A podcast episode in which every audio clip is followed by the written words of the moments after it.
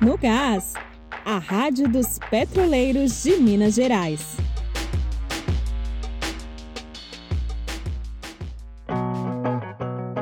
Semana começando e a Rádio no Gás chega com novidades para você.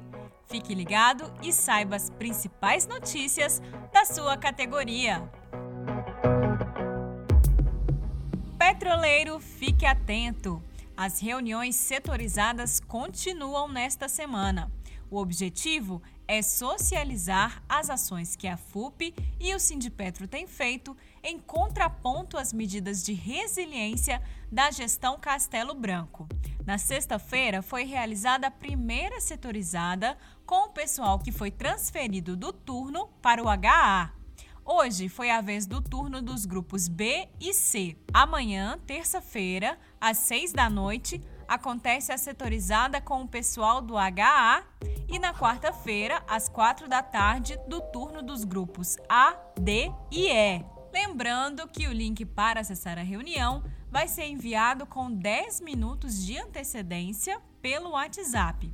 E quem for acessar pelo celular precisa baixar o aplicativo Google Meet. Não esquece de baixar o aplicativo, hein? 1.124 trabalhadores da Petrobras estão com sintomas da Covid-19.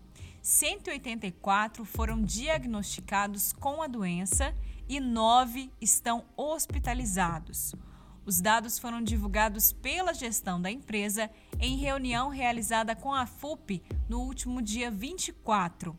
Mesmo com o avanço dos casos de Covid-19 entre os petroleiros, a gestão da Petrobras continua negligenciando as condições de saúde e trabalho nas unidades, como denuncia o diretor da federação, Fernando Maia. Ele ressalta que a gestão deveria priorizar, por exemplo, a testagem em massa dos seus trabalhadores.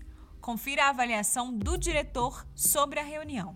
Essa foi uma reunião é, muito mais informativa, onde ela apresentou os dados, porque boa parte dos assuntos que nós colocamos em pauta, a empresa, boa parte deles não nos respondeu, né, ou ela não tem atuação para é, atender às nossas demandas. A FUP entende que continuaremos é, participando dessas reuniões para buscarmos aí, mais uma vez, manter o processo de interlocução com a Petrobras. Mas o que a gente está vendo é que ela não tem interesse em fazer um processo de negociação é, verdadeiro, porque desde o início da criação dos grupos de estrutura organizacional e resposta, nós demandamos que houvesse a representação dos trabalhadores nas comissões locais e até agora ela não atendeu.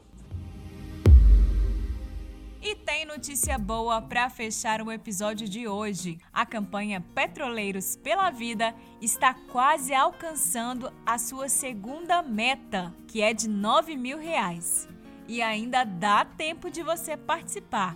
É só acessar o site www.vaquinha.com.br, vaquinha com K, e procurar pela campanha Petroleiros pela Vida. A meta final é arrecadar 18 mil reais. Precisamos da sua contribuição. A campanha está no ar desde o último dia 20 e já beneficiou dezenas de famílias. Mas antes mesmo do lançamento, o sindicato já estava atuando para amenizar as dificuldades enfrentadas pela população mais pobre. Em Belo Horizonte, a categoria já tinha realizado doações de materiais para a confecção de máscaras caseiras para a Associação de Moradores do Cabana e também fez entregas de alimentos e materiais de limpeza em ocupações urbanas da periferia. Agora, com a sua ajuda, mais pessoas podem ser beneficiadas. Então, participe da campanha, contribua e divulgue.